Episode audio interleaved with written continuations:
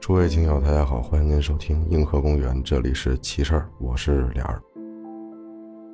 闲言少叙，直接开始。今天呢，都是有点奇奇怪怪、说不清道不明，但是又不吓人的事儿啊。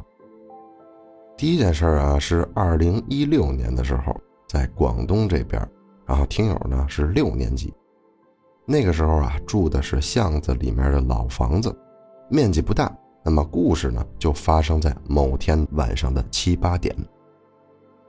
呃，先简单说一下布局啊，他们家家门呢是正对着一台电视机啊，一打开门就可以看见电视机的那种。然后进门往左看啊，贴着门很近的位置有一个沙发，这个沙发是正对着电视机的。这个沙发左边还有一个竖着放的沙发啊，其实格局就跟咱们现在客厅差不多啊。当时啊。母亲把自己的钥匙落在娘家了，因为呢，听友和母亲啊睡一屋，姐姐睡另外一个屋，那么母亲的这房间啊就上锁了，进不去。那个时候呢，这个听友坐在正对着电视的沙发那儿看电视，然后姐姐和母亲在竖着放那个沙发上也在看电视。因为没有钥匙嘛，所以母亲呢就让这个听友打个电话给老爹。让他回来开一下主卧的卧室门。那么听友肯定就打过去了嘛。然后父亲也说很快就回来开门。之后呢，就是大家都在看电视了啊。过了一个小时，回过神来就琢磨着：哟，老爹怎么还没回来？他就再打了个电话给这父亲。父亲说呢，他已经回来过了，房门已经开好了，只不过他又出去了而已。然后这听友明显就不信嘛，说我们仨人跟这看电视，对吧？你说进来，然后开完门，我也没看见你进屋啊。所以呢，就去母亲的这房间一扭门把这门还真开了。然后这听友就心想，不对呀，他坐的离门这么近，不可能听不到一点动静啊。他就这么回来了，又出去了。所以他又去问姐姐和妈妈，他们也说没有听到任何动静。小时候呢，他的神经就挺敏感的，只要听见门外头站在门口停留时间比较长，或者说是找东西脚步声，他都能知道是谁回了家。但就是那天，他什么都没听见，也没有发现，整个人好像入神了一样看电视。不仅是他。妈妈、姐姐也是如此，就哪怕一个人进了屋又出去了，都全然不觉。就这件事儿，他记了很多年，就觉得挺怪的。那么这件事儿确实是挺怪的。按理说家里这个大门都是防盗门嘛，你掏钥匙进屋关门，哐的一声，不可能听不见，对吧？你哪怕是在看电视，进入了到一个入神的状态。但是这种动静一出，肯定会把你这个人从那个入神的情况下拉回来嘛。但是这也不知道是怎么回事同时呢，也挺危险。还好是父亲，要不然进个歹徒，岂不是要出大问题？下一个听友的故事啊，分成三件事，其实也还好啊。第一件事啊，大概距离现在得有三十多年了。那会儿还是这个听友小时候的事儿，那时候啊，他的这个大姑父上下班都骑自行车，而且那时候村里晚上根本就没有路灯，都是靠着自行车绑着个手电筒照明。那么听友呢，经常晚上啊和大姑父公司晚上蹭饭，因为这姑父局多，那他呢就蹭吃蹭喝的。姑父的单位啊，离他家骑车至少需要二十分钟。这事儿呢，听友没遇见，但是姑父他们单位啊，基本上全员皆知。说怎么回事呢？那天晚上，大姑父也是喝了点，参加了个局，吃饱喝足回单位骑车，然后跟以前一样回家。那天晚上呢，也是喝大酒了，因此呢，这骑车呀，那左右摇晃那个厉害。由于是冬天啊，夜里北方的天气咱就不多描述了。小风这吹脸上，呵，就跟刀剌似的。骑车呢，骑到差不多一半路程啊，要经过一个小树林小树林呢，有个林间路，也就是图个近。因此呢，姑父骑车就走了这个林间的小路。林间小路呢是长这样，这个路在中央，两侧啊有一排小树，小树再往外一排是沟。这沟呢不深啊，由于冬天这水面都结冰了，也没有灯，但是有着月光照着路，再加上手电筒，勉勉强强还可以看到前面的路。当时呢，他骑车啊经过小树林的时候，就听见后面悉悉嗦嗦的有声这声呢，姑父说啊，具体就像是有个人在拿两张 A4 纸在搓那样，就是拿把纸揉烂了，反复的搓，但不是撕纸的声音。当时呢，他就以为是风声，但是呢也没太在意，因为这路上他晚上经常走。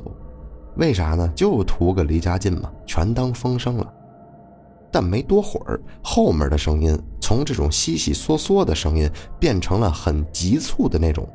大家想象一下，竹竿戳地面的那种啪啪啪的声音，连带着还有搓纸的那种声音。这两个声音还是连续的。当时这姑父回头一看，瞬间冷汗一身。说呢，当时这酒灯就醒了，在眼前的不远处啊，借着月光，这大姑父看到了一只纸牛。没错，就是烧纸的那种祭品纸牛，就朝他跑过来了。大姑父二话没说，蹬车就飞奔回家。第二天，这姑父找了几个朋友去昨天晚上遇见这事儿的地方看了看。看到什么呢？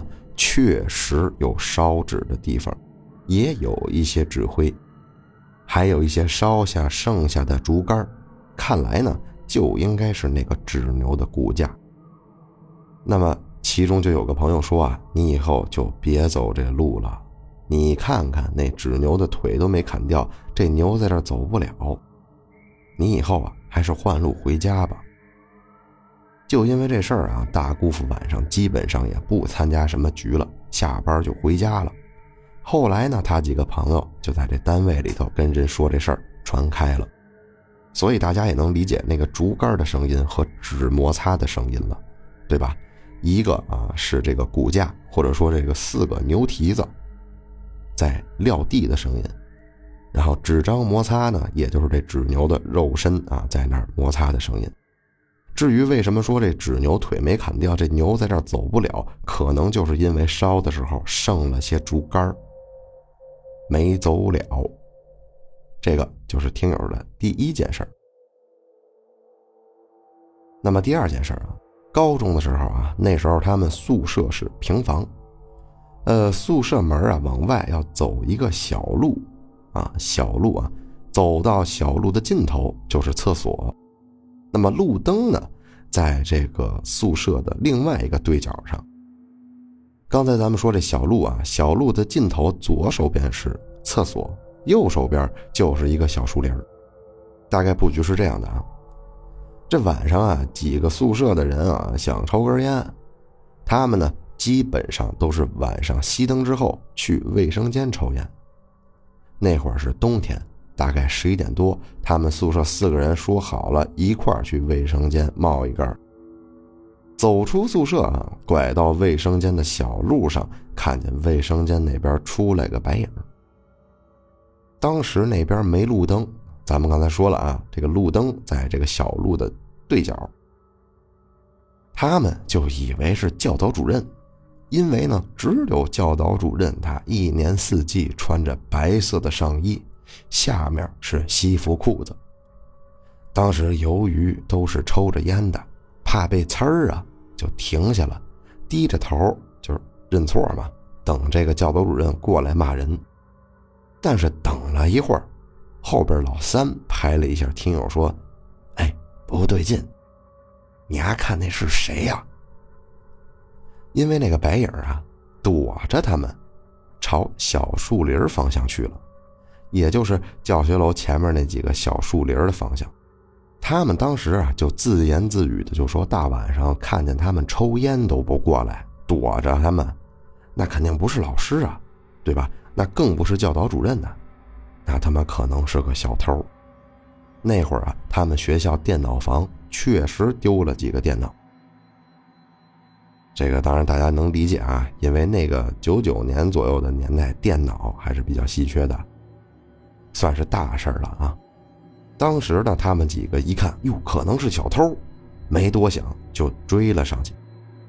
那白影就往宿舍的方向飘过来了，相当于兜了一圈因为宿舍这大门那儿有个路灯。那个白影飘到这路灯下边，老四就说：“我操，这是他妈白布飘着呢。”那么他们看见的啊，可能就不是小偷，照这意思，可能是个什么奇奇怪怪的东西。第三件事儿就过了很长很长时间了，过了二十年，应该是二零一九或者是二零年的事儿了。因为听友呢从事建筑专业工作，本来想着提高一下自己的营业资质，大家也都能理解啊。现在这个年月干什么不要个证啊？因此呢，他报考了一个一级建造师，开始备考复习。每天时间啊，基本上就都是看书做题。后来呢，索性工作办了个长期休假，啊，也就是好几个月那种，用于冲刺。由于呢，距离考试啊还有一个月，担心家里人休息，他就自己租房了。那会儿呢，自己租的房子在五层，一共是六层。住的前几天吧还好，基本上都是看书通宵的那种。但是后半夜凌晨十二点到一点半，具体记不清哪个时间段了，这楼道里总有那走路的声音。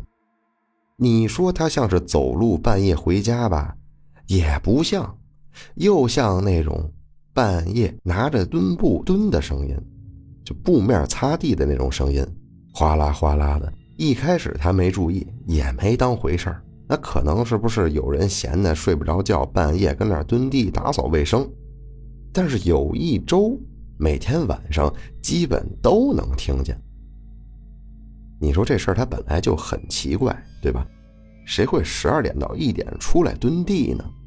您说您要是睡不着，对吧？那顾及顾及自己家，自己家蹲就完了呗，还得在楼道里蹲，就莫名其妙的，非得跟那儿哗啦哗啦的擦地。当然了，我看的时候甚至想的是，是不是拖尸体的声音？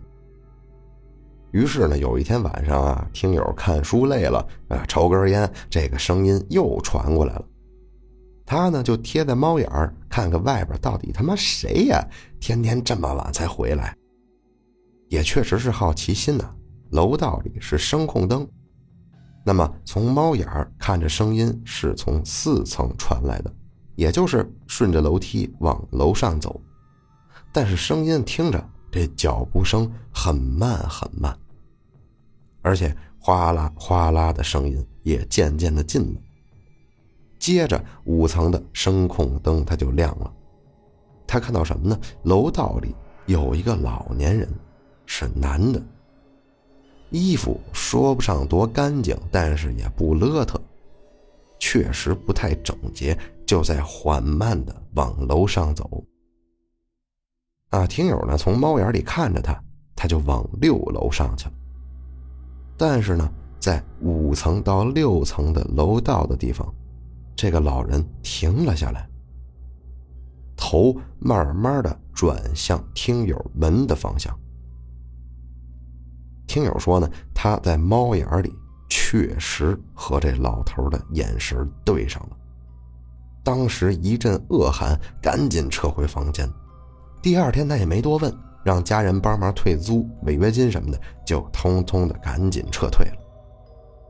其实大家如果开开脑洞，这件事儿确实很恐怖。还好啊，他是个人，但是这个人为什么会是这样？咱们如果要是简简单单的说一说，哈，有可能是这个外面倒腾垃圾就喜欢收纸箱子、收瓶子那种老人，那确实是有可能哈。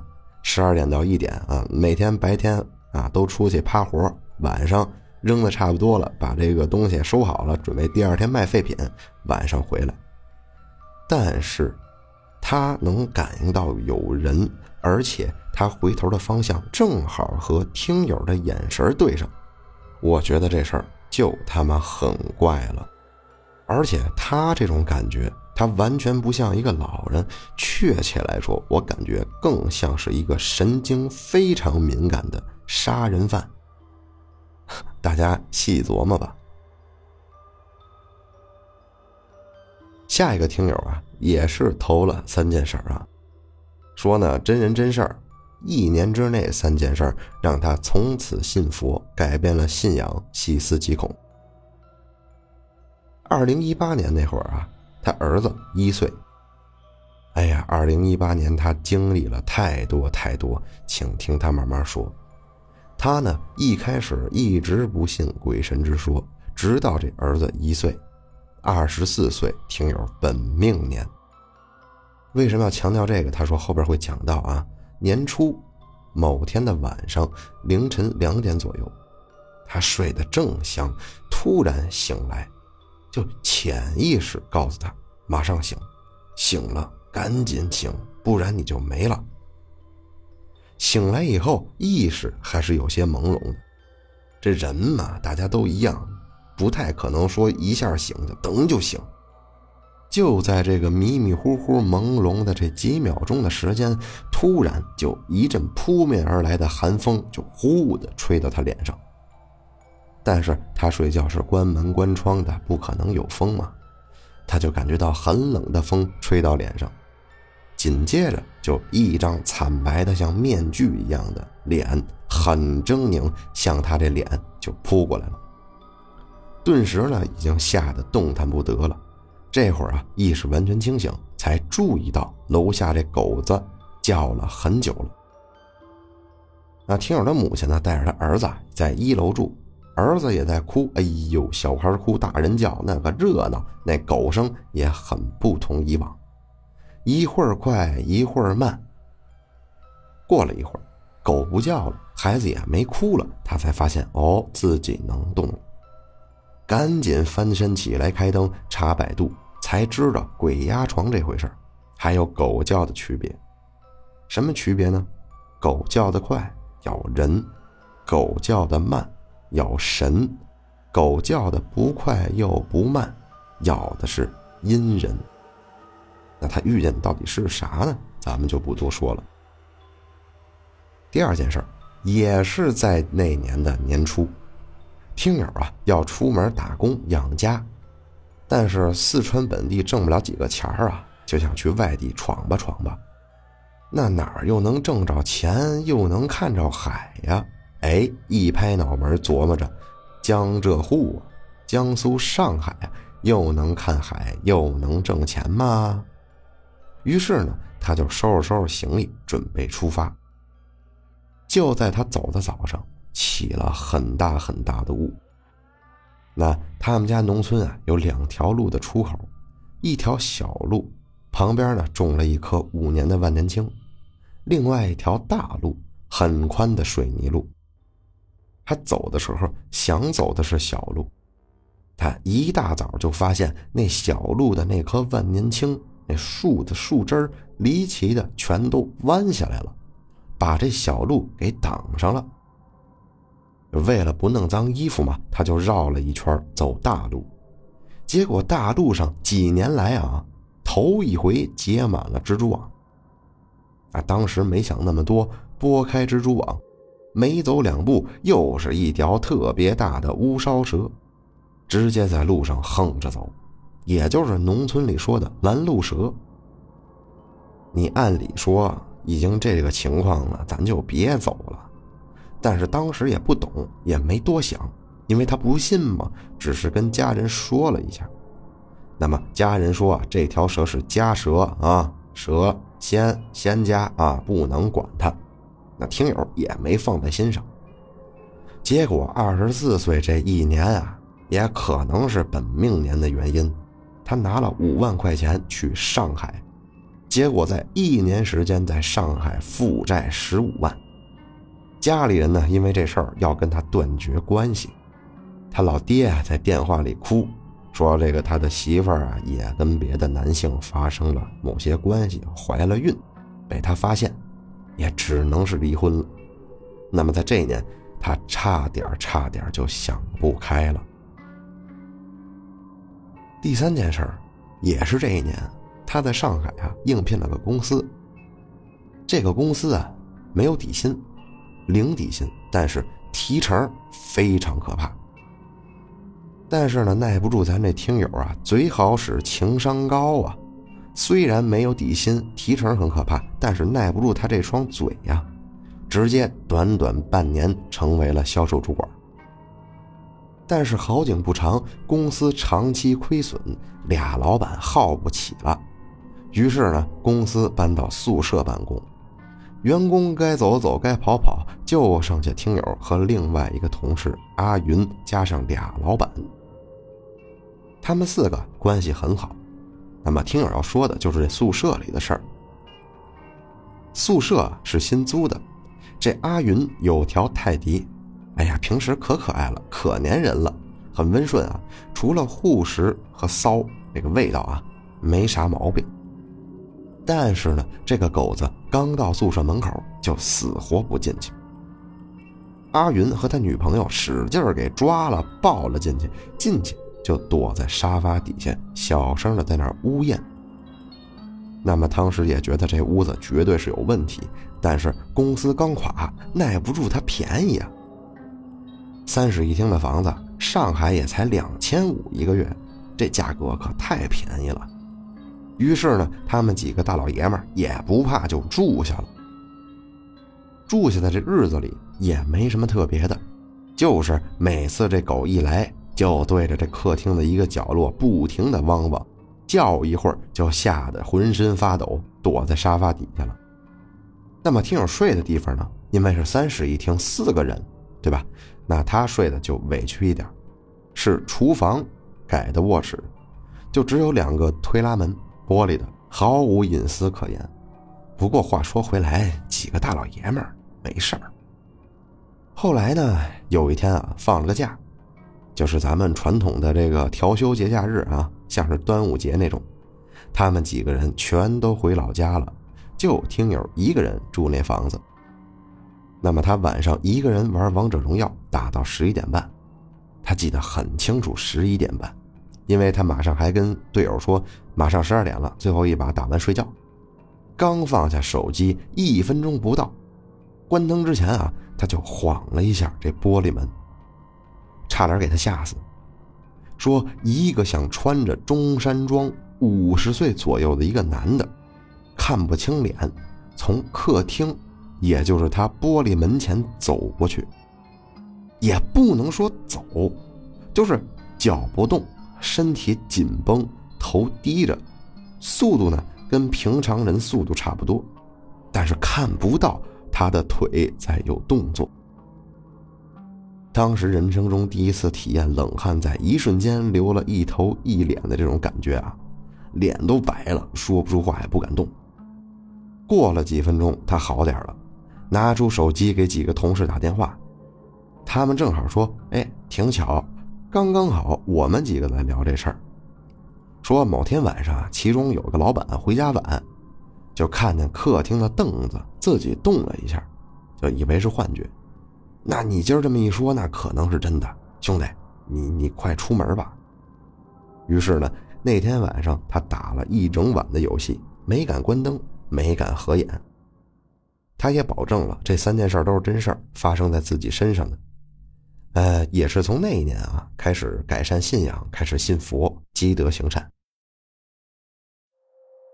呃，听得出来啊，这个听友二十四岁本命年那年是真的惨。呃，我不知道别的地方有没有这个说法。对于我自己而言，我那会儿的二十四岁，也真的真的特别惨。我没记错，那年应该是疫情刚刚开始最严重的那年。包括当时的事业、学业都不太顺利。嗯，所以大家呢，如果要到本命年啊，不要觉得有多喜庆，或者说也可以喜庆点，然后多穿点红的，冲冲这股子劲儿。目前我所知道，基本上本命年那年的人啊，我身边朋友跟我说的，倒了血霉的多的是，特别丧。大家啊要到二十四岁的一定要注意啊，多干点开心的、愉快的事儿，多穿点红的，最好这个从脑袋上就开始啊，这个红耳环、红围巾、红秋衣、红秋裤、红毛衣、红袜子、红裤衩、红手串啊，手上绑一个，脚底也绑一个，哎呦！真是，我是觉得本命年真的挺要命的。好了，接下来三件事啊，都跟中元节有关了啊。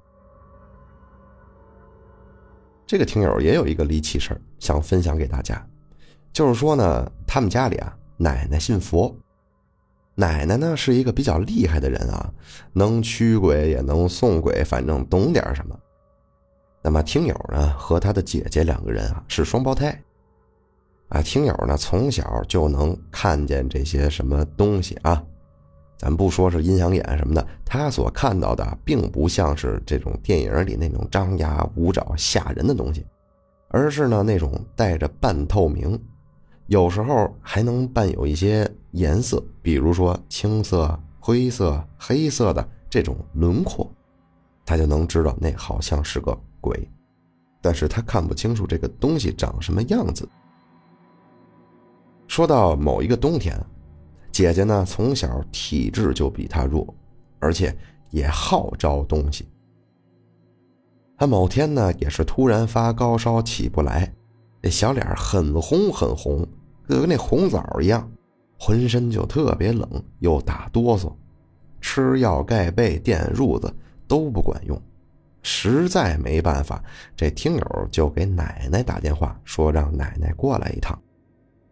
那么他在等奶奶的期间呢，他在看他们家，就看见他们家桌子底下有个小男孩对，看不清他长什么样，但是呢，他能感觉到这个小男孩他那个地方啊，因为灯光照不到嘛，所以很黑。但是这次是异常的黑，就根本看不透的那种黑。什么姿势呢？就是像那种双手抱着腿，然后蜷缩，桌子底下空间小啊，他就是脸放到膝盖那儿，歪着头看着听友和他的姐姐。接着呢，奶奶、母亲全都过来了。奶奶也和以前一样啊，拿碗水念叨几句，含在嘴里，然后噗的一声喷到姐姐全身。哎，姐姐这脸，哎，别说，真的肉眼可见的，一下嗖的一下就不红了。哎呀，母亲也看到了自家大闺女这样，就心里还挺开心的。然后奶奶呢，就把这小孩啊送到门外去了。这姐呢，暂时是消停了，但还是难受。所以母亲啊，就给这姥姥问打电话说：“中元过了，烧没烧纸啊？”为什么直接就问姥姥呢？因为他们姥姥家那边啊，不止一次忘了烧纸，导致自己难受了。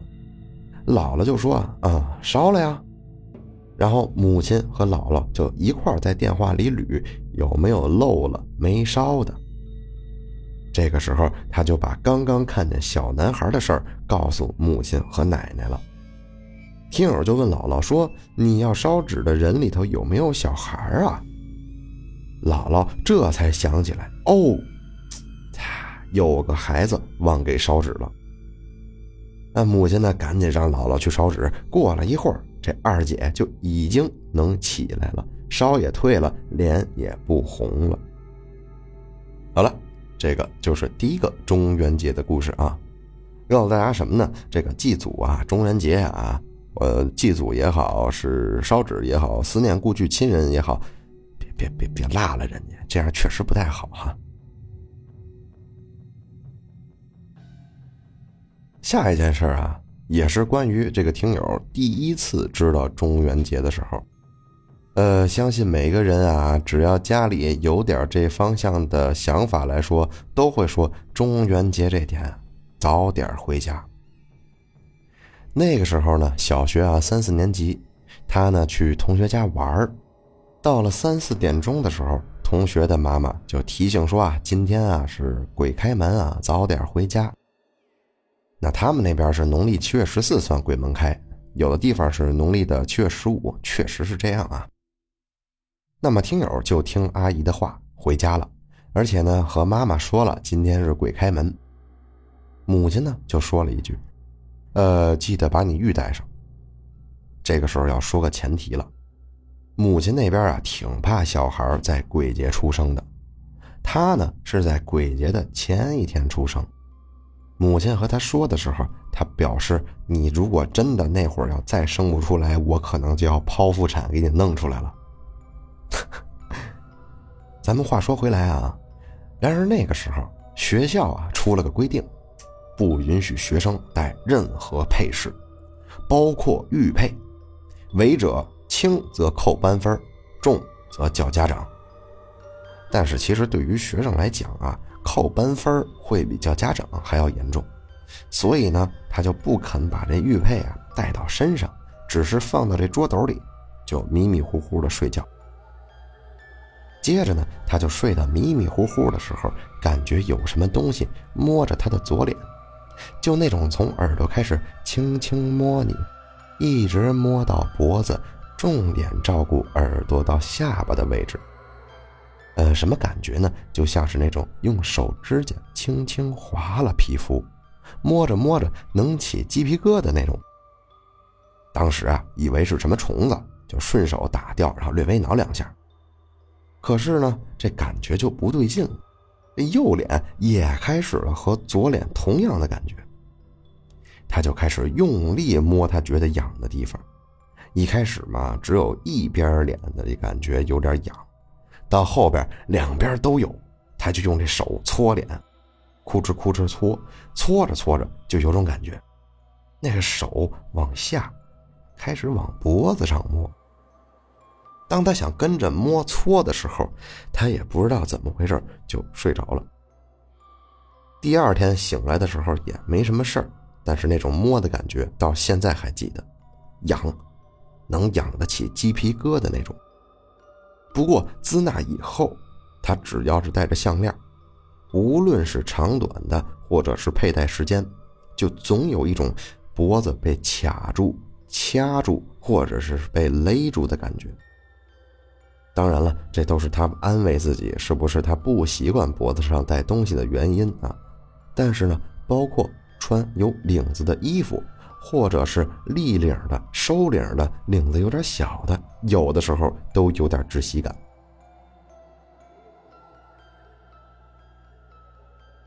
第二件事啊，也是有点奇怪啊。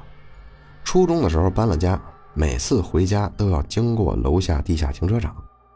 有段时间呢，他确实到中元节那天啊，他能看见停车场里面的人影儿所谓这影啊，指的是人残留的影子。不知道大家能不能理解，在停车场上停好的车的主驾驶位上残留的影子，模模糊糊、黑黑的、虚化的人影。那车呀，前面不都有发动机吗？你人走过去，可以感觉到发动机的热度。那么他呢，每次过去都要感受一下发动机的热度，然后去看驾驶室上的影子。这越热，这影子就越黑越明显，说明这车主刚离开。哎呦，这个挺厉害的啊！有天回家的时候啊，印象中很黄很暗，像要是下大雨的这个黄昏天啊。他走回家的道是车开进地下停车场的必经之路，那块呢停着一辆老款大众。听友呢习惯性的看车里面有没有影子，那听友就一直盯着那辆车，眼睛一瞟，发现后座上有一个红色的影子，像是个人跪爬在后座上，很虚。那个影子跟着他的方向慢慢的转。听友的理解啊，就是听友是直走，一直往前走，然后眼睛盯着车。那么这个红色的影子就是在车里原地跟着听友走的路线那么转。但是等他再回去看的时候，没有颜色，也没有影子。等他走到地下车库的时候，他就不敢盯车看了，就看着地面跑回家。啊，直到现在，他依旧觉着那天的天很黄很暗，像是要下雨了。那天地下车库好像也有点黑。哎，这件事儿啊，对我来说，我觉得真的很奇特。我不知道这个感觉是什么样的，但是呢，昨天啊，我在 B 站上看游戏解说视频的时候，我看到了一个，呃，国外做的是一个反战的游戏。这个游戏讲的就是这个，就是因为世界发生了核爆炸，然后有六百多名学生啊被迫在这个地下防空洞里生活。那么有一个人呢啊，他就探索嘛，就发现了这个防空洞了。里面啊，死过人的地方，都有一个黑影，感觉就很像啊，非常非常像。我想说什么呢？就是大家呀，不要过度的去解读咱们中国的传统节日，呃，把它当成个事儿就行，但是不要去什么事儿都往这个边上去靠。那可能这个第二个听友啊，确实是这个身体啊，他这时间点儿不太好，确实不太好。好了，感谢大家收听这期奇事儿。呃，再给我自己打个广告啊，这个译文烟酒铺啊，正式已经上线了。抢先听啊，是在某知上面的硬核公园账号啊。抢先听时效过后啊，会放到什么什么云的鬼起来了脸的账号。希望大家喜欢我的讲述方式。除此之外呢，江哥写的轶事茶谈啊，确实文笔确实是不错，但是不会说只有这一个故事啊。下面一个故事是关于广西壮族一些民俗文化的故事啊，作者呢叫做油墨怪兽啊，名字叫做蛙迷，大家敬请期待。好了，这里是奇事儿，我是脸儿，咱们下回见了，拜拜。